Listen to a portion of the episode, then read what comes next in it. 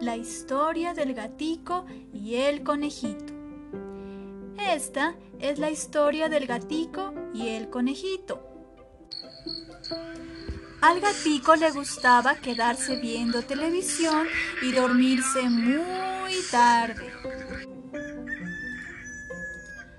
Por eso le costaba mucho levantarse temprano. No alcanzaba a bañarse ni a cambiarse, ni a desayunar antes de iniciar las clases. Y siempre empezaba tarde sus clases de WhatsApp. Mientras estaba en clase se distraía mucho con sus juguetes. Su mascota prendía el televisor o se ponía a jugar con el celular. Por eso no alcanzaba a hacer sus tareas y no las entregaba a tiempo. Estaba aprendiendo muy poquito y cuando su mamá le llamaba la atención, el gatico se ponía a llorar y hacía una gran pataleta. El conejito, en cambio, todos los días se dormía a la misma hora con el televisor apagado.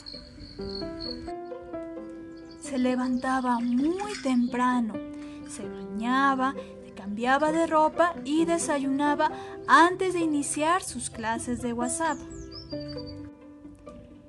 El conejito inicia muy puntualmente sus clases de WhatsApp y jamás se distrae, ya que guarda sus juguetes, apaga el televisor y no se distrae ni siquiera con juegos del celular. Por eso hace todas sus tareas y las entrega a tiempo a su profesora. El conejito está aprendiendo mucho. Como termina sus tareas a tiempo, le queda mucho tiempo para jugar. ¿Y tú, cómo quién quieres ser? ¿Como el gatico o como el conejito?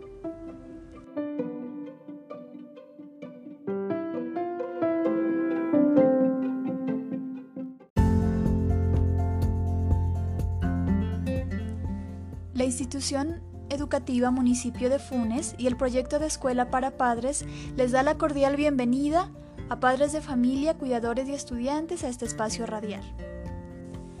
Nombre es Melanie Cañar, docente orientadora, y en el día de hoy vamos a hablar del tema de hábitos de estudio y vamos a tener en cuenta algunas de las inquietudes más frecuentes que se escuchan por parte de los padres de familia en relación al aprendizaje de sus hijos.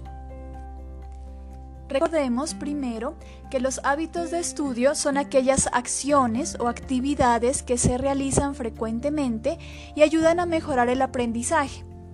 Entre los más importantes están tener un lugar fijo para estudiar, siempre que sea el mismo lugar, sin distracciones, que esté limpio, ordenado y bien iluminado.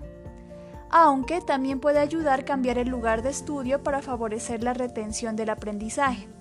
Por ejemplo, si normalmente su hijo estudia en una habitación de la casa, puede ir a la biblioteca un día a la semana.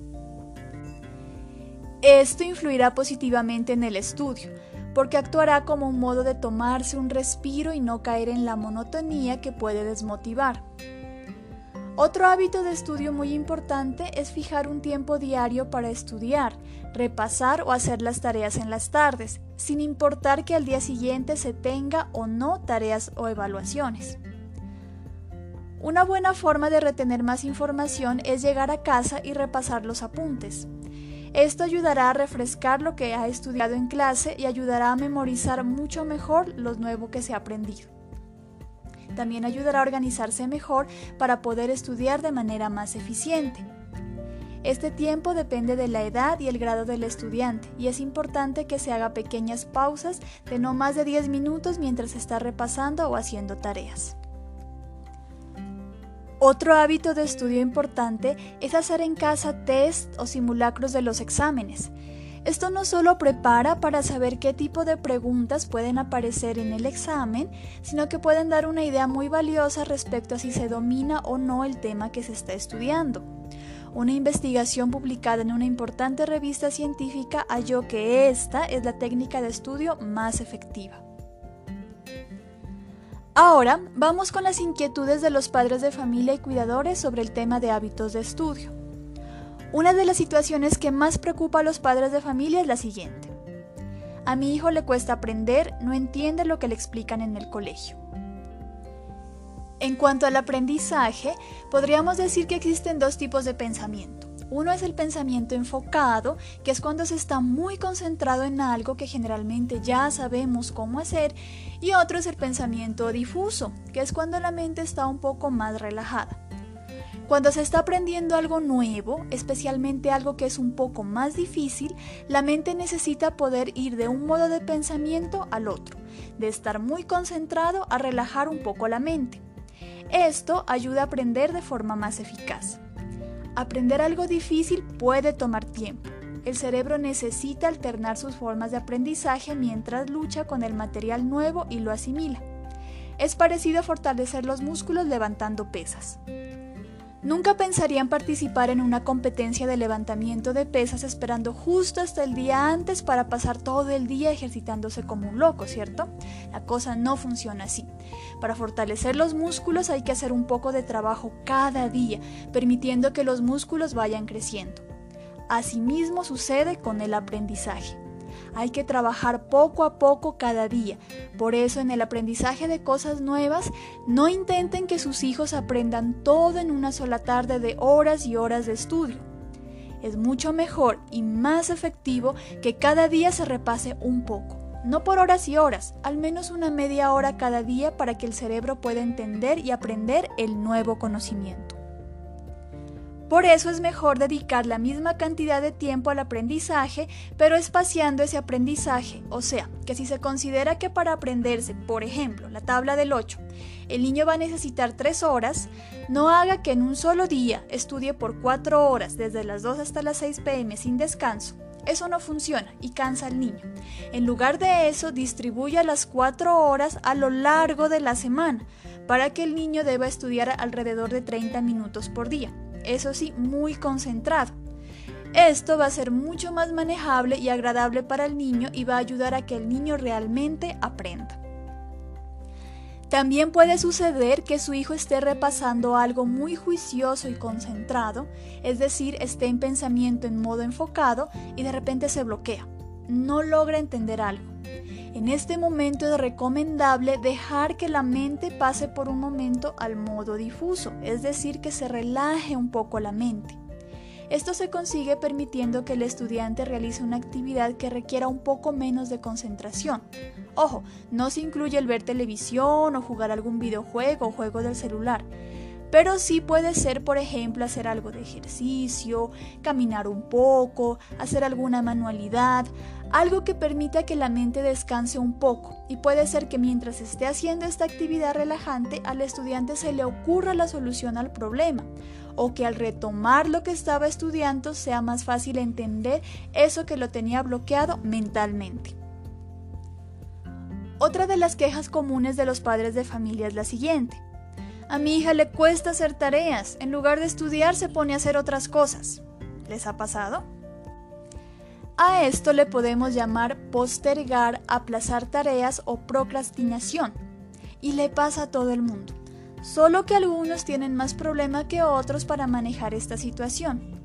Y resulta que cuando hay algo que en realidad no se prefiere hacer, parece que se activa las áreas del cerebro que se asocian con el dolor es decir, que el cerebro interpreta el tener que hacer algo que no se quiere como si fuera un dolor físico, como si nos estuviera doliendo el estómago o una muela. El cerebro de manera natural busca la forma de detener este estímulo negativo que causa malestar cambiando la atención hacia algo diferente. Por eso cuando un estudiante tiene que hacer una tarea que no le agrada y tiene problemas para manejar la procrastinación, va a preferir hacer otra cosa. Pero hay una buena noticia. Las investigaciones han encontrado que poco tiempo después de que la gente comienza a trabajar en lo que no les gusta, ese neuromalestar desaparece. Esto quiere decir que hay que intentar vencer o superar esos primeros minutos en los que se siente este malestar y este desaparecerá rápidamente. Para manejar este inconveniente de la procrastinación o de que el estudiante aplace sus tareas y prefiera hacer otra cosa, hay varias recomendaciones. La primera es una técnica súper sencilla que casi cualquiera puede hacer. Y se trata de poner una alarma o un temporizador en 25 minutos. Todos los celulares tienen esta función. Se apaga todas las interrupciones y después enfocarse en la tarea solo por 25 minutos. Eso es todo. Al final lo que hay que hacer es darse uno mismo una pequeña recompensa cuando termine. Es como hacer ejercicio intensamente durante 25 minutos en un gimnasio mental, seguido por un poco de relajación mental. También hay que tener en cuenta que esto de la procrastinación o el aplazar las tareas se puede considerar como un mal hábito de estudio. La procrastinación ofrece excitación y alivio temporales contra la realidad que a veces puede ser aburrida. Es fácil engañarse a uno mismo y pensar que es mejor mirar el Facebook o chatear que hacer la guía que dejó el profesor. Puede ser que el estudiante busque excusas irracionales para justificarse y no hacer una tarea, como por ejemplo que para poder aprender inglés hay que haber nacido en los Estados Unidos o que para hacer una tarea de matemáticas se requiere razonamiento espacial y como no se tiene esas habilidades por eso se obtienen malos resultados, o pensar que si se estudia con demasiada anticipación se olvidará el material. Todo esto son excusas para evitar hacer lo que no se quiere hacer. Procrastinar o aplazar el desarrollo de una tarea, el repaso de un examen y ponerse a hacer cualquier otra cosa funciona porque da una pequeña sensación inmediata de placer, una recompensa. Entonces lo que hay que hacer para evitar el mal hábito de aplazar la realización de una tarea es aprender a recompensar o premiar los buenos hábitos de estudio. Una manera de hacer esto es enfocarse en el proceso, no en el producto. ¿Qué significa esto? El proceso se refiere al tiempo, hábitos y las cosas que se hacen durante ese tiempo. El producto es un resultado, por ejemplo, la tarea que se tiene que hacer, la guía que se tiene que completar, la tabla de multiplicar que se debe aprender hay que evitar centrarse en el producto porque este es el que produce ese dolor o malestar que les mencionaba anteriormente y hace que se aplace la realización de una actividad. En lugar de eso hay que enfocarse en el proceso, en las pequeñas fracciones de tiempo que se necesita durante días o semanas para prepararse para algún examen, para aprenderse las tablas o para desarrollar una tarea. No importa si el estudiante no logra aprender todo en una sola sesión, lo importante es que ponga todo su esfuerzo en un corto periodo de tiempo. Para el cerebro es mucho más satisfactorio saber que se va a estudiar por un periodo corto de tiempo. Esa será la recompensa de la que hemos hablado. Por ejemplo, si su hijo tiene una evaluación en cinco días, usted no le debería decir a su hijo el día anterior al examen, hoy estudias hasta que te aprendas todo lo del examen, no importa hasta qué hora tengas que estudiar, te aprendes todo. Esto no va a funcionar. Probablemente el estudiante no logre aprender realmente. En cambio, usted puede hacer lo siguiente.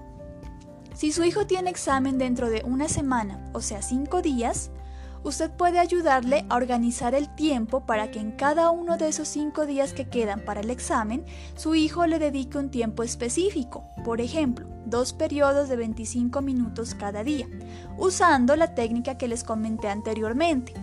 Eso en total daría un aproximado de 5 horas de estudio, que puede ser perfectamente suficientes para prepararse para una evaluación normal. Esta es una buena manera de evitar caer en el mal hábito de la procrastinación. Otra manera de evitar aplazar la realización de tareas, o sea que los estudiantes se pongan a hacer otra cosa en vez de sus tareas, es cambiar la manera como se reacciona a eso que distrae al estudiante de hacer sus tareas. Lo primero que hay que hacer es identificar qué es lo que los distrae. ¿Es el celular? ¿Es la televisión? ¿Los juguetes? ¿El ruido de la calle? y luego idear un plan para evitar que eso los distraiga. Muchos estudiantes se han dado cuenta que el estudio les rinde más si apagan o silencian su celular mientras están repasando. Si se distraen con juguetes o mascotas pueden probar estudiando en un lugar de la casa en donde no tengan acceso a estos elementos. Otra cosa importante es pensar en la recompensa que se recibe después de repasar o estudiar. No debe ser algo grande o costoso, Puede ser algo como el sentimiento de orgullo por lograr algo, incluso si es una pequeña sensación de satisfacción. Puede ganar una pequeña apuesta interna o un concurso sobre algo que convierta en un juego personal. O permitirse consentirse con un sabroso café, o permitirse a sí mismo pasar una noche ociosa viendo televisión o navegando por internet. Muchas personas encuentran que fijar la recompensa a una hora específica, por ejemplo, ir con un amigo a caminar al mediodía o terminar de repasar a las 5 pm en punto, se convierte en una sólida mini meta que puede ayudar a estimular el trabajo. También puede ayudar mucho reunirse con compañeros de clase o reunirse virtualmente con amigos que puedan tener esa filosofía positiva que ustedes quieren desarrollar, amigos que también quieran estudiar y mejorar sus hábitos de estudio. Otra de las cosas que los padres de familia suelen manifestar respecto al aprendizaje de sus hijos es lo siguiente. A mi hijo le cuesta memorizar, estudia y estudia pero no se le queda. Esta es una queja frecuente de los padres de familia. Ellos cuentan que su hijo repasa y repasa y repasa, pero no logra memorizar y tampoco entender lo que aprende en el colegio. ¿Qué se puede hacer para solucionar este inconveniente? Algo que se debe entender antes es que intentar memorizar algo sin entenderlo o sin contextualizarlo no ayuda mucho y sí tiene mucho que ver con el hecho de que el estudiante no pueda memorizar o no se le quede lo que estudia.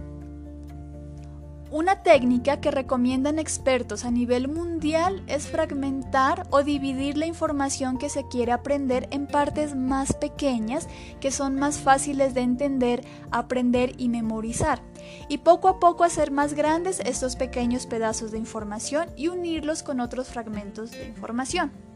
¿Y en la práctica esto cómo se hace? Bueno, lo primero que se debe tener en cuenta es simplemente concentrar toda la atención en la información que se quiere fragmentar o aprender. Si tiene la televisión haciendo ruido de fondo o si revisa cada pocos minutos el teléfono o los mensajes, va a ser muy difícil aprender porque el cerebro en realidad no se está concentrando en fragmentar o entender el nuevo material. El segundo paso es entender muy bien la idea básica o principal de lo que se está intentando estudiar. La mayoría de estudiantes pueden identificar la idea principal de algo con facilidad. Entender es como una especie de pegamento súper fuerte que ayuda a que las ideas o aprendizajes se mantengan unidos entre sí en la mente, lo cual ayuda mucho al aprendizaje. Pero entender algo no es lo único para lograr aprendizaje. Es decir, el hecho de que el estudiante entienda algo no quiere decir que ya lo aprendió. Por ejemplo, puede ser que el estudiante entienda cómo resolver un problema de matemáticas, pero eso no significa que realmente el estudiante haya aprendido a resolver el problema. Solo porque se entiende no implica que se puede hacer. Hace falta algo más todavía. Con frecuencia se darán cuenta de que la primera vez que de verdad se entiende algo es cuando realmente lo pueden hacer por sí mismos. Esto explica la siguiente situación que se presenta mucho. La profesora explica algo en clase y se entiende muy bien, pero cuando el estudiante lo va a practicar en casa todo parece muy incomprensible. Por eso es muy importante repasar bastante inmediatamente después de haber aprendido algo, no dejar que pase mucho tiempo o esperar al día anterior al examen. El tercer paso se suele olvidar, pero es muy importante e implica entender el contexto de lo que se está aprendiendo. Es decir, saber cuándo se va a usar eso que se está aprendiendo. Esto requiere repetir y practicar con problemas relacionados y no relacionados, de modo que puedan ver no solo cuándo usar el fragmento conocimiento, sino también cuándo no usarlo. En otras palabras, puede que tengan una herramienta nueva en su caja de herramientas de problemas o estrategias, pero si no saben cuándo usar esta herramienta, no va a servir de mucho. Por ejemplo, digamos que el estudiante tenía que aprender cuatro fórmulas para calcular el área de varias figuras geométricas. No se las aprendió de memoria todas en un día. Dividió su aprendizaje y el primer día se aprendió la siguiente. Área es igual a base por altura. Ese sería el fragmento o la parte de conocimiento que aprendió. Contextualizar significa que el estudiante debe saber que esa fórmula la debe usar cuando se le pida calcular el área de un rectángulo, no de un círculo, no de un cuadrado, sino de un rectángulo. Ahora, para que esto realmente funcione, es muy importante la práctica y repetición que le permite fortalecer lo que está aprendiendo, poder usarlo cada vez que lo necesite y que le permite saber cuándo lo debe usar. Otra cosa que también ayuda al aprendizaje es ver cómo lo que se aprendió puede estar relacionado de maneras sorprendentes con otros fragmentos o conocimientos similares, no solo de esa misma materia, sino de muchos otros. Esta idea se llama transferencia. Por ejemplo, en el caso de las fórmulas de las áreas de figuras geométricas, van a notar que en la mayoría de las fórmulas se tiene en cuenta la base y la altura, o podrían notar cómo el saber el área de una figura geométrica puede ser útil para hacer un dibujo o para hacer una maqueta que les piden en otra asignatura. Bueno, con esto terminamos con el tema por hoy. Esperamos que estas recomendaciones sean de su utilidad. Recuerden que estas sugerencias funcionan si se ponen en práctica de forma constante. Si alguien quiere escuchar nuevamente este audio, puede escucharlo a través de la página web de la institución www.iemunicipiodefunes.edu.co. De igual manera, reiteramos la invitación a participar de la Escuela de Padres con sus preguntas e inquietudes, a las cuales intentaremos dar respuesta por medio de estos audios. Buen fin de semana para todos.